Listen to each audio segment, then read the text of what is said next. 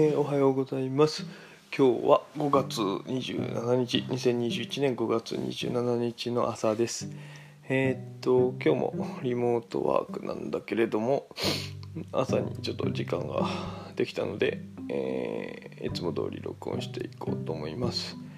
えーっと今日はですねえまあ、何の話かってていうと先にそれを説明する中ちょっと難しいな。えっとまあちょっと話していくと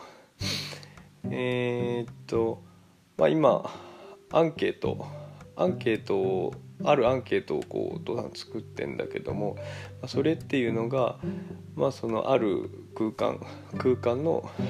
あの空調的なまあ快適さとかまあそういったところをこう評価する上でまあ、温冷感だったり、えま湿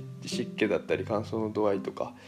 うん、気流の感じ方とかそういったところをこう評価するための、まあ、アンケートを、まあ、作成してます。でこれに関してそのいろいろこう聞く項目があるんだけど、えーそこで思ったのがというかえっ、と性別男性か女性かっていう風なところをこう聞くところで。うん。まあまあ、最近ではねもう結構その多様性っていうところからいろんなアンケートとかで、まあ、男性女性と、まあ、その他の選択肢みたいなのがあの当然のようにあるんだけれどもあの今ちょっと話が変わるんだけどもお父さんモウマっていう、えー、とアプリで遊んでます。うん、でこれがねえっとどんなやつかっていうと、まあ、妄想の商品を考えて、えーそれを出品すると。でその出品したものをこうみんな見てあ欲しいと思ったら買うというような単純なものなんだけど、まあ、買うと言ってももう大体最初にみんなにいくらかこう登録時点で割り振られててでその中から買えるとでその値段設定は自分で好きなようにできて、うん、で買ったら当然そのお金は減るしただ自分ではもう好きなだけ出品できて自分の値段設定ができてでそれが売れればその自分の所持金になるというような感じで、まあ、本当にもう全然こう実現可能性とかも何も関係ない妄想商品がこういっぱい並んでてまあなんかあのすごく面白いです。これその高橋新平さんだったと思うんだけど、うん、そのおもちゃクリエイターの高橋新平さんがあの関わられてて、うん、でそのノートでお父さんは知ってその何年前かなもう1年前か、うんぐらいかからちょっとやってちょっと面白そうだなと思ってやってて、まあ、しばらくちょっとそれから離れてたんだけど最近ちょっとまたあのモーマラジオというのをおその高橋新平さんととももう一方あのパパーソナリティでこうやられててそこで売れた商品の中からこうおランキングうお二人が選ばれたあーランキングだったりだとか、まあ、そういう風なのをラジオと絡めてやられてて、うん、それをこう聞いたりするのも面白くてね、うん、またやり始めてます。うん、本当になんかねいろんなちょっと一種の大喜利的な感じで、うん。まあ、こう笑えるものだったり、まあ、そうじゃないにしても本当になんかこの、えーあすごいみたいなアイデアだったりとか、まあ、いろんな切り口からその商品名からいろんなこう想像ができるようなすごいなんかこうクリエイティブなその脳が活性化されそうなま面白いアプリなんでちょっとぜひやってみてください。あのノートのリンクをあの説明の概要欄に貼っておきます。でちょっと話はそれたんだけどそのモーマでその最初登録する時にその、えーアンケートじゃないけどもその設定で、えー男性と女性っていうのをこうしっかり区別するんじゃなくてその男性女性の間の比率がどの辺ですかみたいなのをこう選ぶような感じになってんだけどこれがすごく面白いなと思って。うん、これ実際エンジニアさんがあのここにすごくこう思い入れがあるらしくて、まあ、確かにそのこう実質その肉体的な性別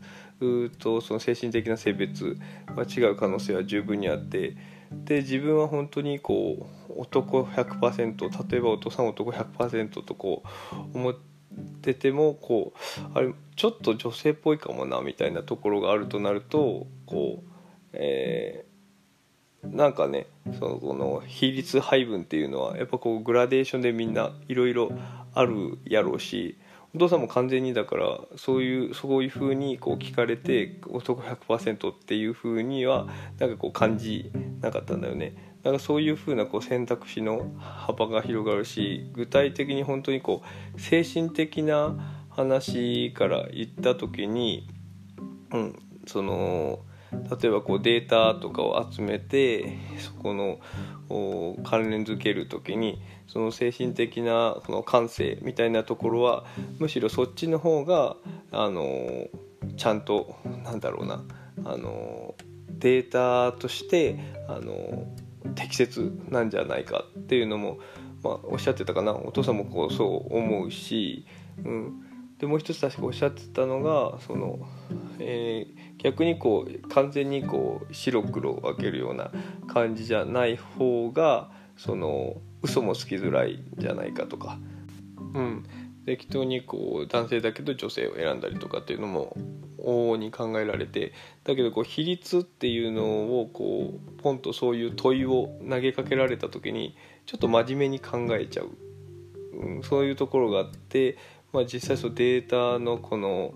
なんだろうしっかりした信頼性のあるデータが集まるっていう意味でも集まりやすいんじゃないかとかあすごい面白いなと思って、うん、そういう観点が。うんでね、うん、そういうのをこうちょっとそういうのに触れたんだけども、まあ、そこで、えー、そういうのを知ってあ面白いと思ったんで、まあ、今回お父さんのそのアンケートもその考え方をこう、えー、使わせてもらってその男性女性のこの間のこの比率配分どの辺ですかというふうな感じのこう設けました。うんでまあ、それはそれでその面白い考え方でそれをこうした方がいいなと思ったんでしたんだけどまあでも一方でそのお父さん自身が今こうアンケートでこう調べようとしてるのはこの空調の体感みたいなところで、まあ、そうなるとどっちかというと感性もかもしれないけどその肉体的なそのさ筋肉量とかそのあなんだ代謝とかまあそれこそ筋肉量って言ったら性別が関係ないかもしれないけどまあある程度その相関もあるよね。こう極端にこう鍛えてたりだとか、まあ、そういうふうなとこで揺らぎはあっても、うん、だからその肉体的なところのえー、性別。っていうところ、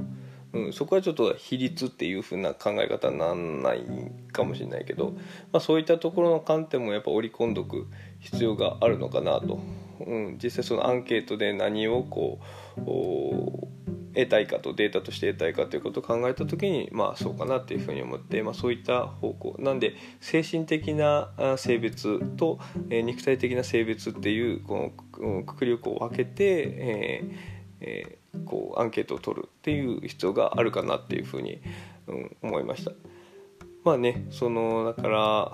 目的に対してはまあそういうふうに思ったんだけども、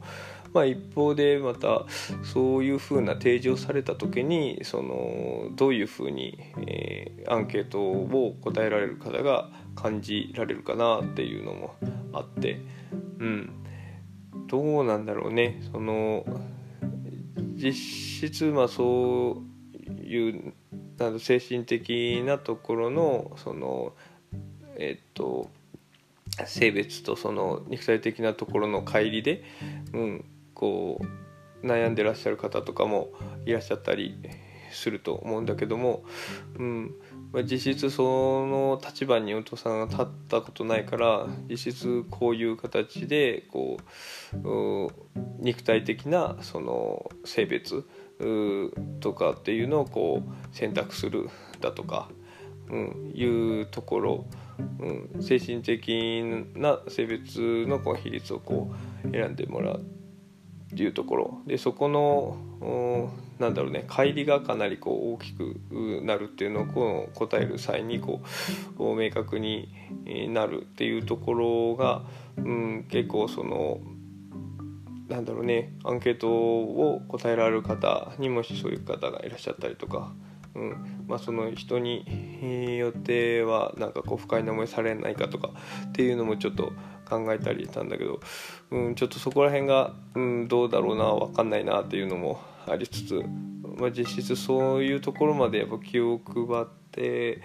えー、考えていかないといけないなっていうのも思ったっていうとこなんだけども。うん、これに関してはちょっとどうなんだろうな、うん、ちょっとかなり